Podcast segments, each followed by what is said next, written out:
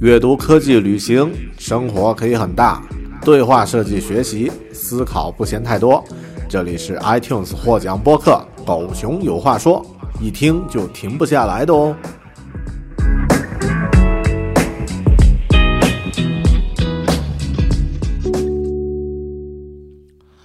Hello，你好，欢迎收听《狗熊有话说》，或者是收看《狗熊有话说》的视频。我是大狗熊。啊，这是一期把三个话题结合到一起的节目，也是我在做的一个新的尝试。最近呢，我在做英文节目的时候，发现了一个创作节目内容的一个策略，就是可以通过一次录制一期节目，包含不同的话题，然后呢，再把它裁剪成小段，那么在啊视频的频道上进行发布。做了一期测试，发觉还不错，所以我想用这期中文的狗熊有话说，同样来做这样的一个尝试，那么看看效果如何，也希望你会喜欢。今天我准备了三个话题啊，那么和呃往常不太一样，这三个话题呢，我都会呃在这期节目里面呢进行具体的讨论。第一个话题呢是关于如何摸鱼。那么这个摸鱼概念呢，在现在可能是一个流量密码，很多人都很关注，啊，那么现在也有一个概念叫做 quiet quitting，宁静退休，呃，我想和大家分享一下我在这方面的一些感受和体会。第二个话题呢是前段时间我读完的一本书，来自于桥水基金的创始人 Ray Dalio 他写的《Changing World Order》。呃，世界新秩序的这个新规则，哎，中文是什么？怎么翻译的？这本书呢非常棒。那么读懂这本书呢，你对现在的这个世界局势啊，之后的发展也会有一些比较真实的、客观的认识。想和大家分享一下这本书。第三呢是呃，近期我发表的一个评论，那么是关于在海外的两个中文大 V 私架的。这个一个一个现象，那么我对他们这件事情背后的一些看法和体会。OK，那么废话不多说，我们来进入这三个话题。先来说第一个话题吧，高效摸鱼，或者说这个如何能够很好的摸鱼。呃，那么有两个概念，第一个概念叫做宁静辞职，这个概念其实在很多地方已经有这个。啊，媒体啊什么的都在做过报道。那么它的这个英文呢，quiet quitting 呢，搜索量非常大。什么意思呢？就是指躺平，在职躺平。也就是说，啊，不是指说你不出声音去把工作辞了，不是那种裸辞啊，无声的裸辞，而是你去上班之后呢，在工作期间只做自己应该做的事情，工作完时间结束呢就准时下班，不再为公司加班。放弃升职加薪的机会，那么这一句可能是重点。放弃升职加薪的机会，那么这个概念是因为受到新冠疫情冲击的影响，上班族需要在家工作啊，导致平常工作时间和生活时间平衡失衡。那么因为没有获得相应回报呢，所以就不想为公司进行更多分量的工作，就是抱着我不多做，我不加班，我也不升职这样的心态去面对。那么也就是躺平佛系啊，类似这样的概念。那么。呃，我想说这个概念其实对于美国、中国来说，可能算是比较新鲜，因为这两个国家其实一直是在一个经济非常上升的这样的一个状态。那么，啊，发展的文化也有这种我要去努力、要去拼、要去这个赚取更多的这个收入、获得更多的机会。那么，啊，是更容易啊有这样的一种这个。入世的进取的这种精神，所以 quiet quitting 呢，对这两个国家的人来说呢，会觉得，哎，居然还可以这样生活，冲击挺大的。但是对于很多其他地方的国家，其实我觉得这个不是一个新鲜的概念。比如说，对于欧欧洲国家，或者像对于澳洲、新西兰这些国家呢，它对于生活的平衡 balance，你的工作和生活的时间和精力的这种平衡是非常的看重的。比如说在新西兰的话。啊，工作时间是永远不能和家家庭时间相抗衡的。同样，如果家里面有理由，比如说，呃，老婆这个要生孩子了，你还加班，没有人会觉得你是这个努力为公司拼搏，只会觉得你是个冷血无情的人，你是有病啊！我们不想和你一起做事情。同样，如果你生病了，你的职责就是在家好好的休息，而不是到单位来祸害大家，或者是把进度拉慢啊。那么我们不需要这种啊所谓的无私奉献的这种状态。所以呢，其实欧洲国家或者说像澳洲、新西兰这些生活节奏相对慢一点的国家呢，呃，quiet quitting 并不算是一个。很新的概念，也不算是一个很小众的概念。很多人的生活也的确是这样的。我不需要我在工作中能够一直平步青云往上走，这个呃成为 CEO 什么什么什么的。那么只需要把自己工作做好。那么讲到这个概念的时候，我其实就前段时间有啊一些心得，因为我在工作中也是一样，我没有全身心去投入。我在工作中的现在的态度呢是啊 do an awesome job。But don't do it with all yourself，就是，啊，工作尽量做到最好，但是呢，不要把自己全部奉献进去。那么我会把自己更多的精力时间呢花在自己身上，花在自己的个人个人的这个成长，也会花在家庭身上。所以呢，呃，因为有感而发呢，我写了一篇这个小文章，叫做《如何高效摸鱼》。啊，在这里呢，啊。在我的博客上发表出来了啊，那借这期节目呢，和大家分享一下，呃，我的一些感受。那么，嗯，就是因为看到了摸鱼这个玩笑贴，所以产生了这样的一个想法。于是呢，我也就在 Twitter 里面，呃，很短很短的记录了一下自己的一些心得，最后呢，整理出这样的一个一篇文章。摸鱼是什么？摸鱼就是指在上班时间做跟工作没有直接关系的事情，那么对于老板来说当然是不利的，因为你老板雇佣你就相当于是雇佣了你的时间，啊，所以摸鱼对他造成了损失。所以老板呢，除了他会用各种各样的规则去禁止摸鱼，还会把这个上升到一个职业道德的高度，就是说啊，你在工作中摸鱼是没有职业道德的。但其实摸鱼是人的天性，为什么这么说呢？因为人本身就不是像。计算机那样长时间集中精力处处理同一件任务的人，在过程中会发呆，会转移思路，脑子里会突然看到其他的东西，分散注意力，这是我们的天性，我们变不了。那么对于现在脑力工作者来说，摸鱼其实弹性要大得多，因为以往的实体工作的话，你搬砖，对吧？你真的去搬砖，啊，你一天能搬一百块，摸鱼的话可以搬八十块，别人一看就看得到了。那么，呃。这个，呃，从事脑力工作，比如说你是做创意，你做程序，呃，这个写文章，并不是说你真的是靠这个打字的速度来决定你写文章的质量，对吧？同样敲代码的质量，那么，呃，很多时候其实这个是有一定的空间的，就是你可以去找到一些空间去摸鱼的，啊，这是可操作性啊。那么其次呢，就是说。作为社会性动物，你即便真的效率很高，也会想在同样的时间和他人同时工作啊，便于沟通和交流。那么，现代的脑力工作，我的结论是，初级工作者和资深工作者做同样的事情，花费的时间可能相差几倍，甚至更多啊。那么，写程序可能是一个很好的一个例子。一个初级程序员啊，几天写那么几段大片的代码用不了啊，这个事情解决不了。一个高级程序员。一两呃一个小时可能只是写了几行代码就把整个问题解决了，那么这个完全是不可呃不可比的，嗯，那么另外呢就是说现在的这个疫情让大家的远程办公成为一个大的趋势，异步式的工作，也就是你不需要非得同步啊，你搬砖我也搬砖，就是你把你的代码写完你传给我，我在有时间的时候帮你过啊帮你看，就是这种异步式的工作现在是一个主流。也更适合摸鱼。有能力在较短时间内完成预定工作的人呢，就有可以自由的使用你剩下来的时间。有人呢把这些时间用来啊这个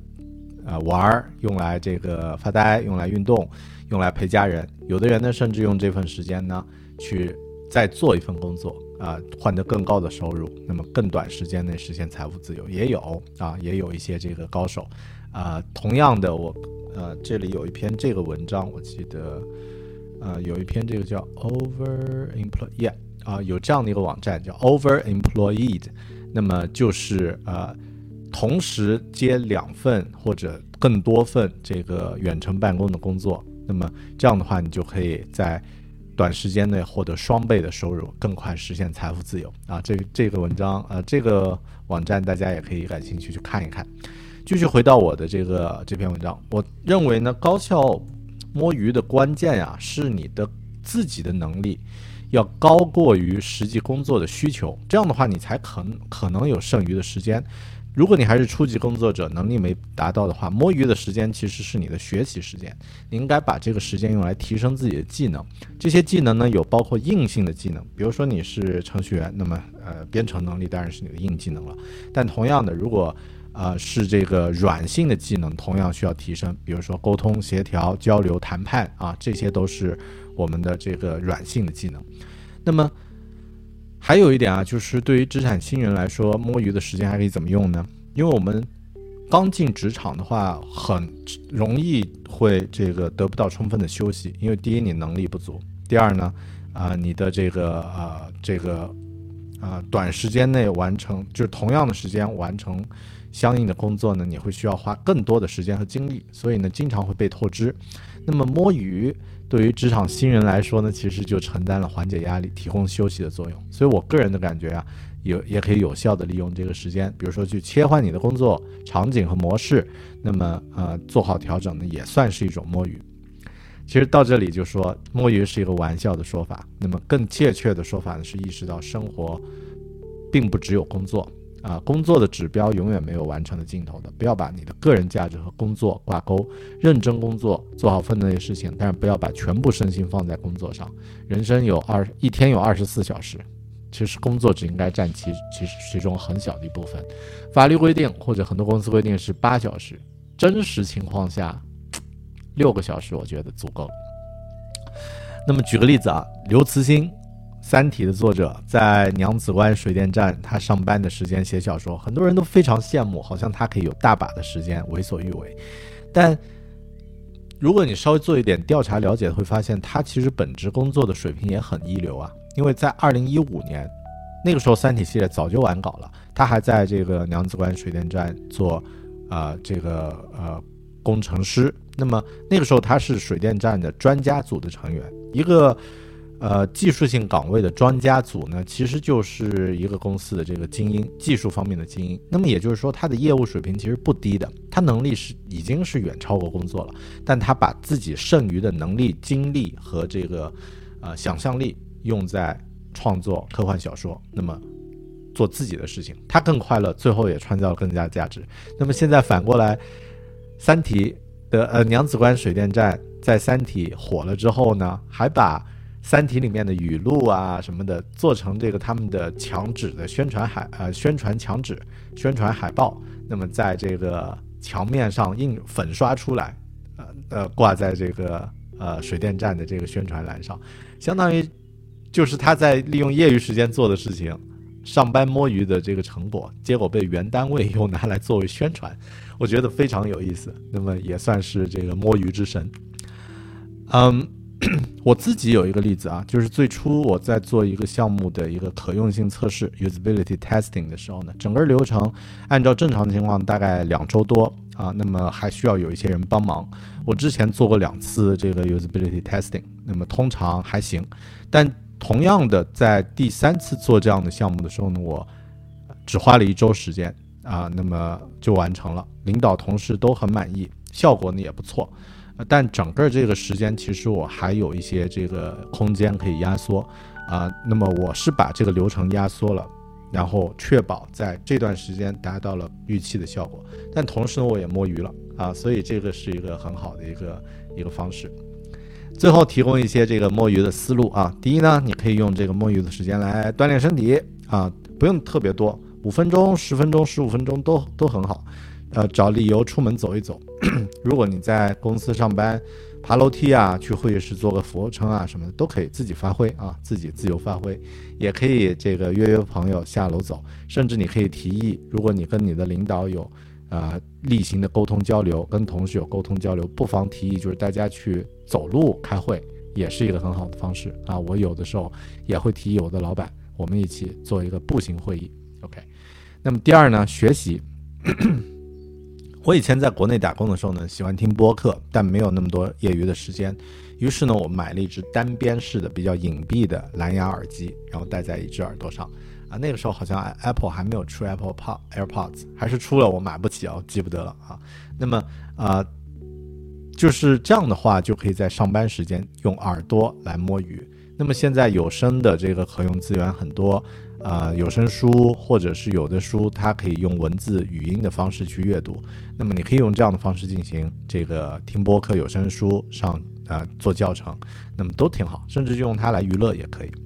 那么第三呢，第三个思路呢，就是用来做社交啊。如果你必须要去办公室上班啊，那么有没有可能利用工作的时间拓展一下自己的这个在单位内外的人际关系？比如说你在北京 CBD 啊，或者你在上海的这个大大都会的这个商圈里面啊，这个上班的话，那其实周围要参加活动呀，要去见人啊，是很容易的。要去约人吃个午饭什么的，这个喝个咖啡，应该也不难。把这个当做一个有意识去做的事情，甚至你可以组织一些，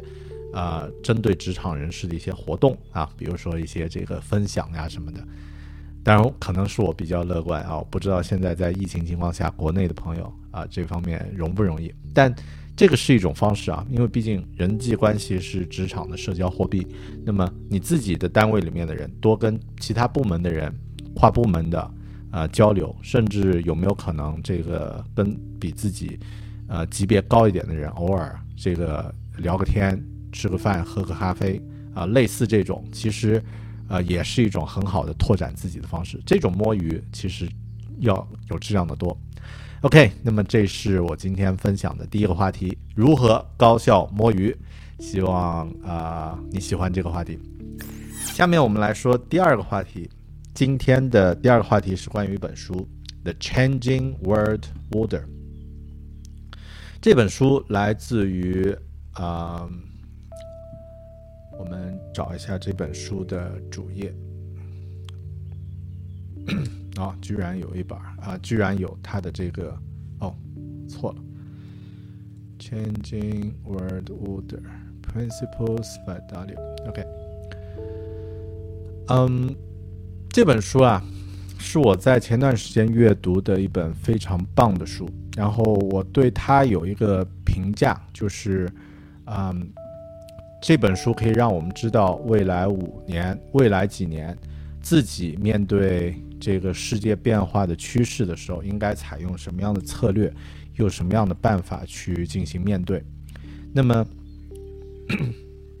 它的作者呢是桥水基金的。投资人、创始人 Ray Dalio，桥水基金呢是一家位于美国的投资呃公司，那么管理了全世界几百亿的美元的这个资产，那么他们的 工作呢就是用这些资产进行投资，找到更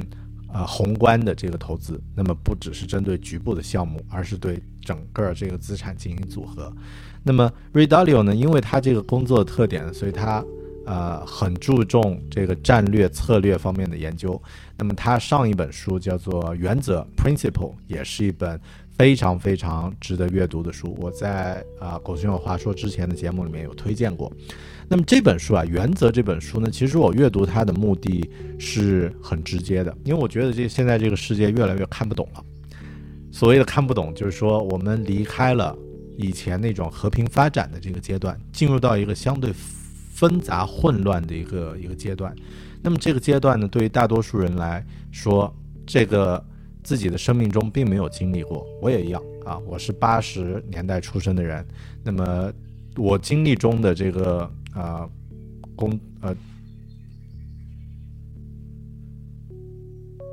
我经历中的这个呃生活呢，当然有啊有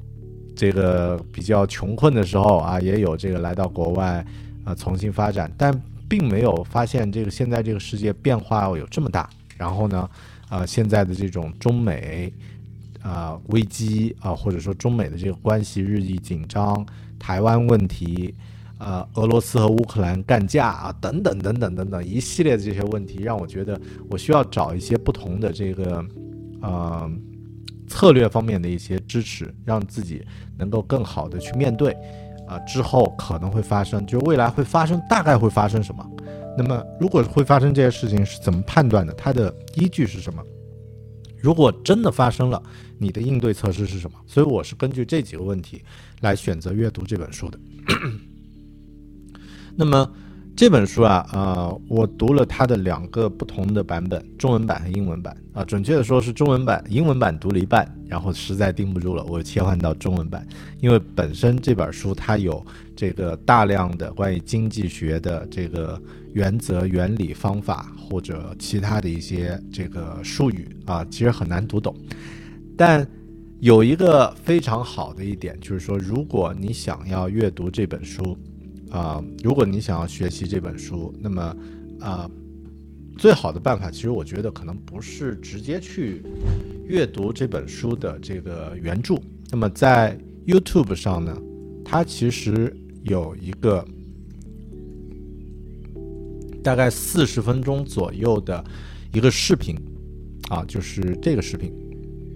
我看是这个视频吗？啊，对。一个四十三分钟的这个视频，它从原理上把这本书最精华的部分呢进行了一个清晰的讲解，所以你其实不需要去完整的阅读。注意，它的发布者就是啊 r e d a l i o 啊，那么呃，估计在 B 站上啊什么的也会有，大家可以去找一找。那么这本书呢，啊，它所有的要点呢就在这个视频里面呢已经得到了一个囊括。那么另外，如果你在阅读这本书的时候，也可以注意，它会把这本书的这个格式呢。我看一下我的这个呃电子版，呃，在这本书的这个不同的版本啊，比如中文版和英文版的，它都会有这个。我用英文版做例子，打开呃来看，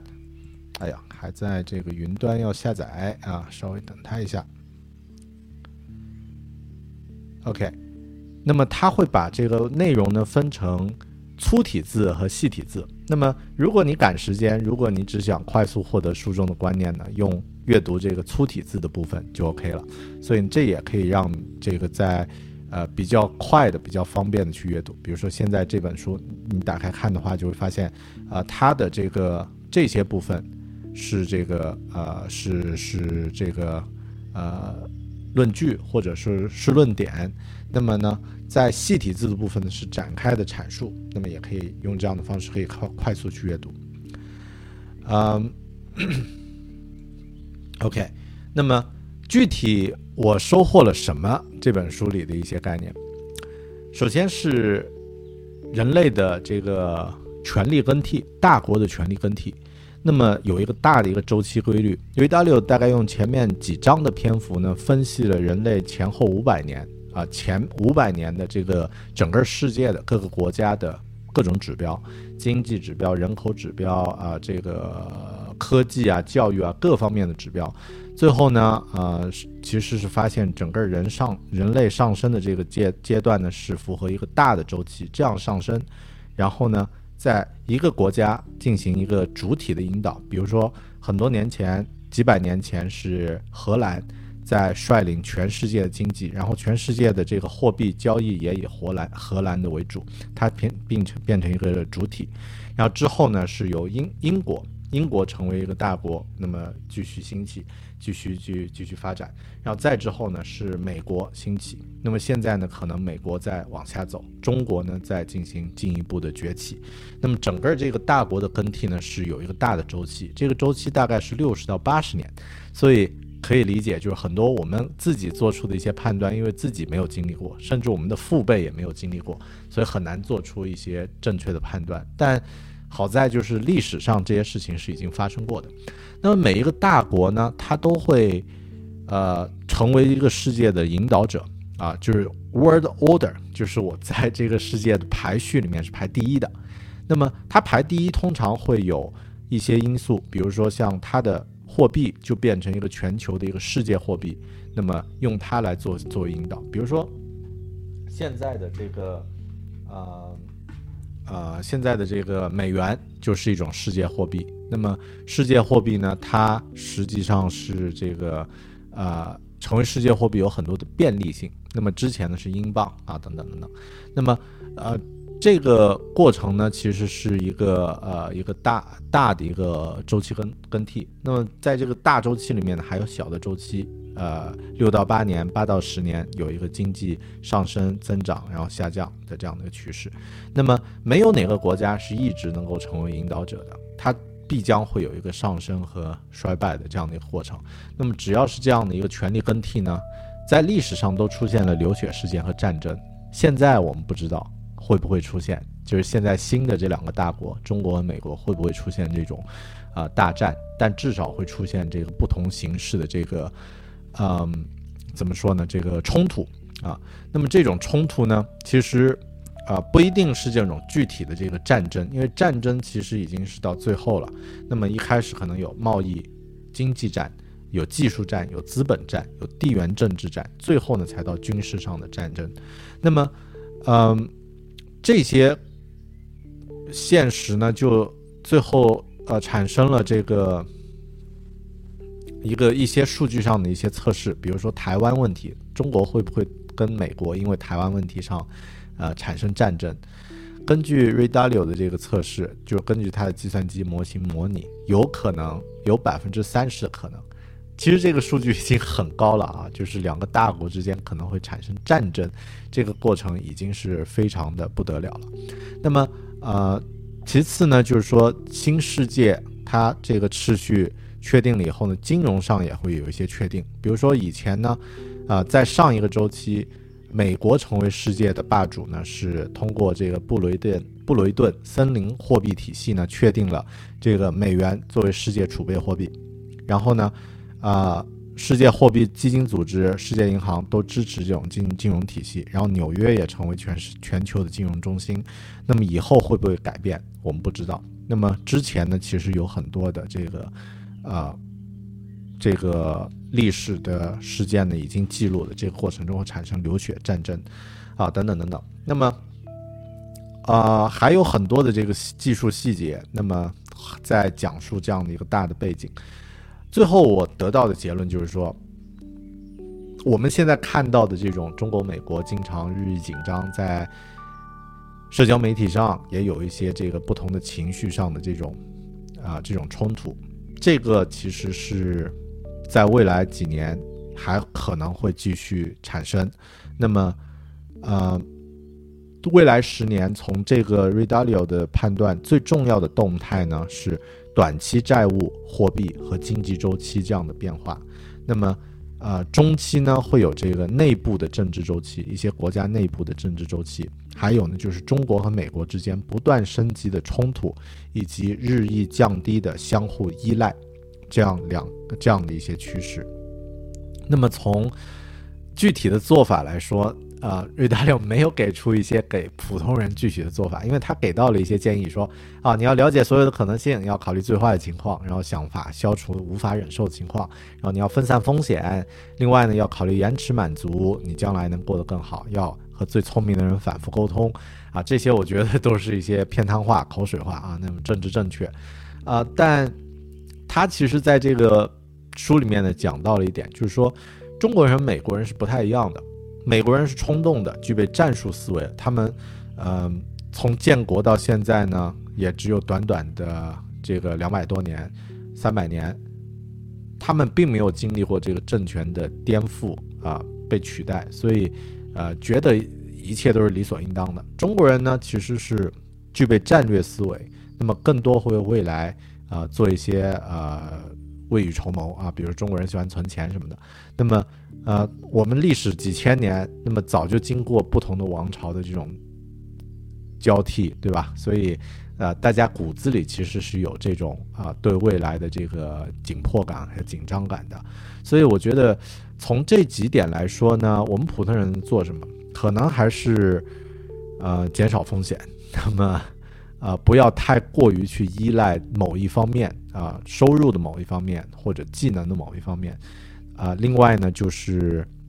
呃，睁开眼睛吧，就是多去关注世界正在发生的事件，那么有一些自己的判断，不要盲目去听信别人的一些呃这个撺掇或或者是这个指教，啊，这至少对于我来说，我自己现在的反思呢，就是，啊增加自己的反脆反脆弱性，在经济收入上，在啊这个面对未来的动荡的时候呢，增加个人的反脆弱性，但是呢，同时你也增加自己对于信息的判断能力，同时呢，展开自己的这个视视角，去关注不同的这个啊在发展的这个事件。那么这可能是我的一个一个啊感受和体会。啊，但具体我觉得很难说清楚这本书呃的全貌啊。也许最方便的这个，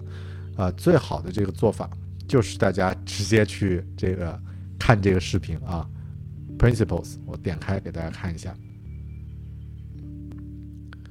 Our bodies come in different shapes and sizes, so doesn't it make sense that our weight loss plans should too? That's the beauty of Noom. They build a personal plan that factors in dietary restrictions, medical issues, and other personal needs so your plan works for you. Noom doesn't restrict or shame when you want to treat yourself. Their flexible program focuses on progress instead of perfection. You don't have to give up carbs or anything.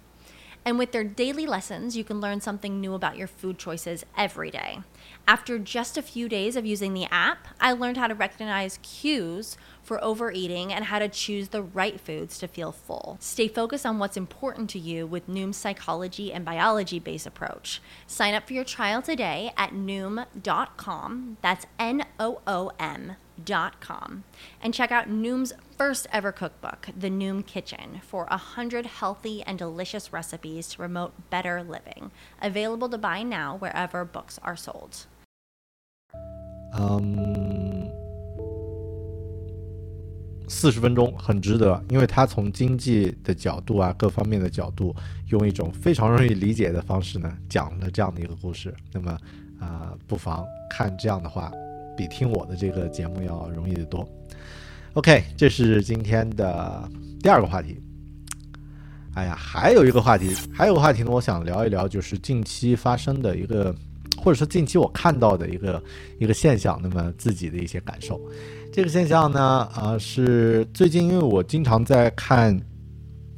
YouTube 上的王志安的视频，因为王志安呢，他之前在国内是做新闻评论啊，那么在央视做了做这个节目策制片人、主持人啊，很呃评论员，那么我很喜欢他的一些这个比较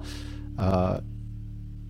有延续性，而且是比较客观的一些对事件的看法和评论。那么后面呢，他因为这个人移民到了日本，开设了自己的 YouTube 频道呢。我因为比较喜欢他的一些评论的话，也关注了他的这个 Twitter，然后就在 Twitter 上看到一个非常有意思的一个啊一个啊一个帖子啊，在我的在我的这个微博上，我还把这个帖子呢发了一下，就是。呃，看到了两个大 V 吵架，因为他在推特上说啊，这个另外一个国内的大 V 叫王小山，那么啊也是去到了日本，然后呢就是说王王志安是他的这个仇人，那么见面都要把对方杀掉啊，这个措辞你可以看这个这个这个推特上的这个文字啊，我觉得啊写的也是这个呃感觉杀气十足。且不说这样的方式合不合法，首先我觉得啊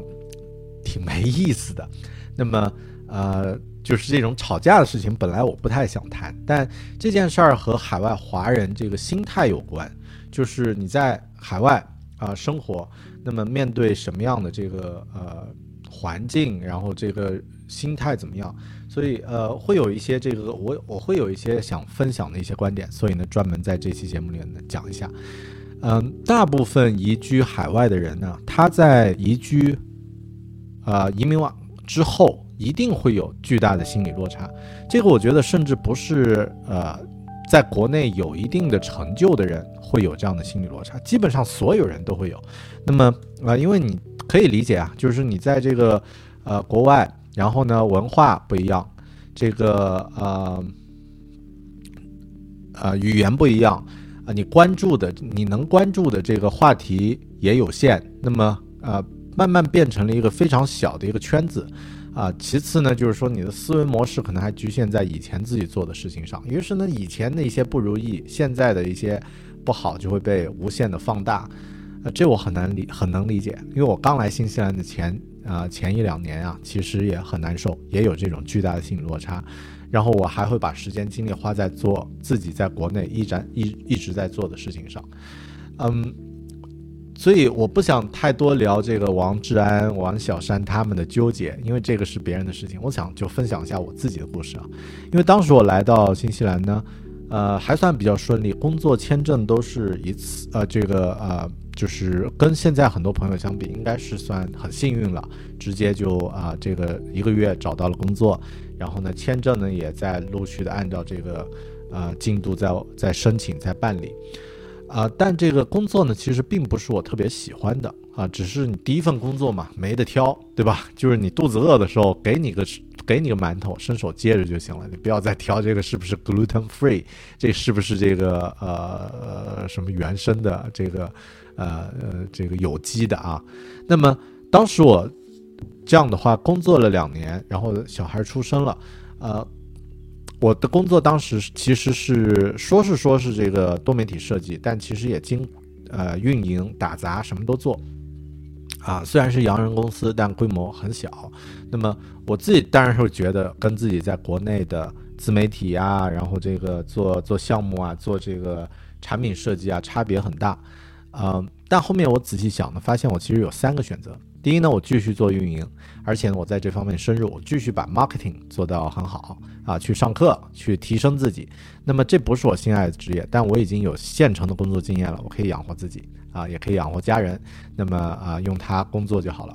第二呢，第二个选择呢是这个专心的做中文的内容创作。那么就像现在王志安啊，或者是其他的 YouTuber。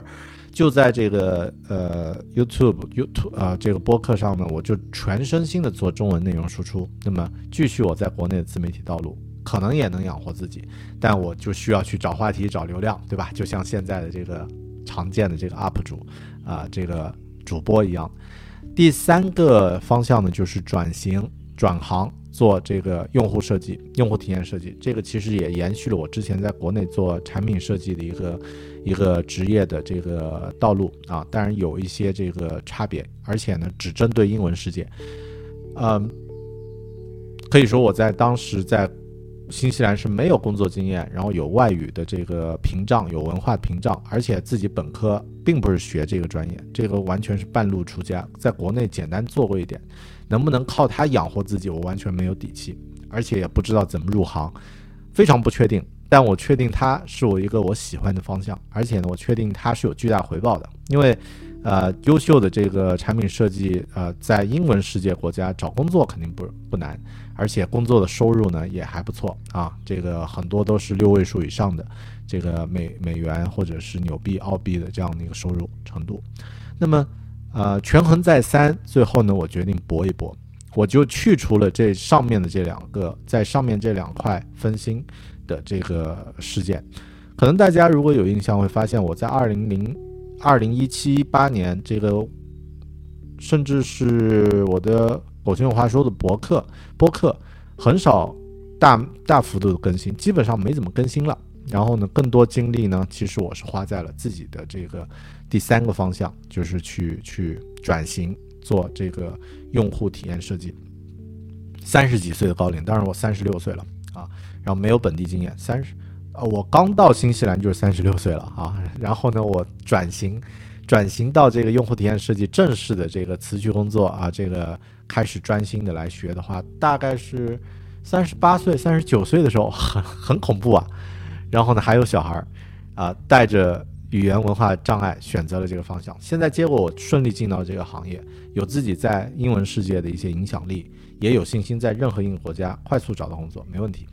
那么这次我看到这两个大 V 吵架呀，我有点这个感慨，就是很庆幸自己选择了这样的一个方向，因为我庆幸了自己离开了之前的这个环境，因为我特别不想做的一件事情就是你都来到了国外了，怎么还在讨论的那些糟心的事情，还在这个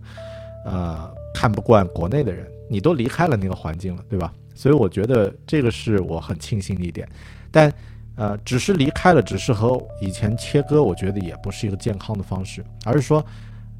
你有百分之八十的这个时间、精力和关注点是在你活着的这个世界。啊，比如说我，我现在百分之八十的收入，啊，我的社会关系和资源和地位来自于我的这个用户体验设计的这个职业的这个这个呃身份，然后我有百分之二十的时间精力和自己的兴趣啊，甚至包括一点点收入是来自那些啊。我写啊，我依旧在做的，比如中文的这个播客啊等等，这这种方式我觉得是一个很好的平衡。那么同样，我可以同时从两边获得有价值的这个信息和营养，但我永远都很确信，我为什么啊这个英文的这个主题呢，是我现在主要的这样的一个精力的方向。所以很多人也会问说，哎。哈口熊发一个英文的视频，在这个社交网络上，怎么才几十的这个浏览量？这样的浏览流量还有信心坚持更新，我也是服了啊。那么，嗯啊，原因呢，我已经说过很多遍了，以后也不会再多说了啊。这对我自己有利。OK，那么最后在分享的时候呢，我摘抄两句话啊，这两句话我都读过，他们这两个作者的。呃，个人的传记，第一个呢是安迪·格鲁夫，他是英特尔的前总裁，呃，从这个任职，从呃，他跟随另外两位英特尔的创始人共同创立了英特尔，他是英特尔的第三人啊，第三名，呃，第三名员工，那么呃，直接把英特尔打造成一个这个商业帝国啊，执政啊啊，什么执执掌英特尔啊二十多年。那么可以算是 CEO 中的 CEO。那么他说过一句话，说移民是一个关于改变的经历。他本身就是一个移民，而且是个难民。他从匈牙利当时受到苏联迫害，啊，逃难到英国，啊，逃难到美国，身无分文啊。然后呢，语言也不是母语，他的信别人都读不来，他的名字也是一个很奇怪，叫 Andilash。后面他把姓和名都改了，改成这个安迪·克洛夫，更适合英语的人去阅读的这样的一个，呃，一个啊，一个姓氏和名字。然后呢，就一边打工一边学习，最后呢，学成电子学的硕士还是博士毕业，然后呢，进入了仙童。仙童半导体呢，是当时硅谷，啊，可以类似像这种，啊，就是现在加入这个呃，谷歌。啊，对，可以说像这样的一种这个最新锐的技术公司，然后后面再跟随仙童的两位啊，英特尔的创始人啊，罗伯特·罗伊斯、诺伊斯和戈登·摩尔共同创立了这个英特尔，然后，对吧？就开始了这个传奇人生。那么另外呢，是同样是新移民阿诺·施瓦辛格，大家都很熟了。他来到美国的时候语言都不通啊，开车出去不懂交通规则，把车开翻了。然后呢，警察让他停车，让他下车，他都听不懂，啊，这样的一个这个莽汉，后面呢，啊，什么工作都做，然后为了为了赚钱，为了这个融入啊本地，然后也坚定美国呢是他实现梦想的一个地方，啊，后面的结果你也知道了，他成为了美国百分之零点零一的那个精英，啊，甚至成为了美国最富有的一个州的州长，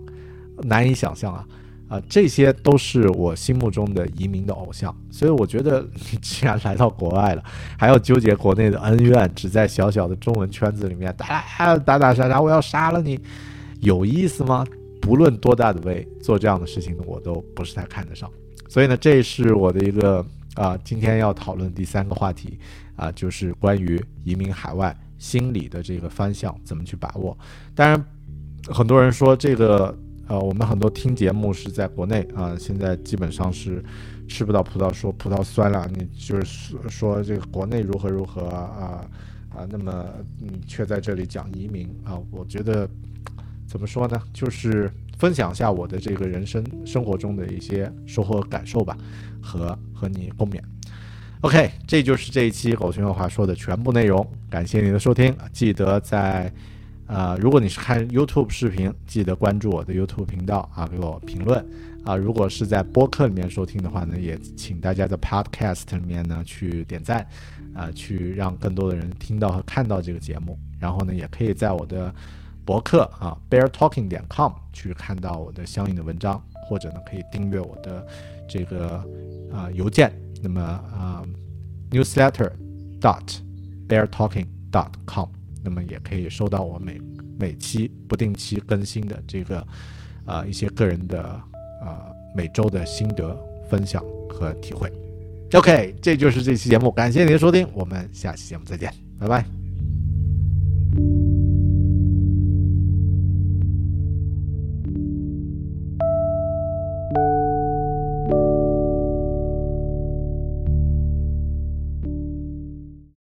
Without the ones like you, who work tirelessly to keep things running, everything would suddenly stop. Hospitals, factories, schools, and power plants, they all depend on you. No matter the weather, emergency, or time of day, you're the ones who get it done. At Granger, we're here for you with professional grade industrial supplies. Count on real time product availability and fast delivery. Call clickgranger.com or just stop by. Granger for the ones who get it done.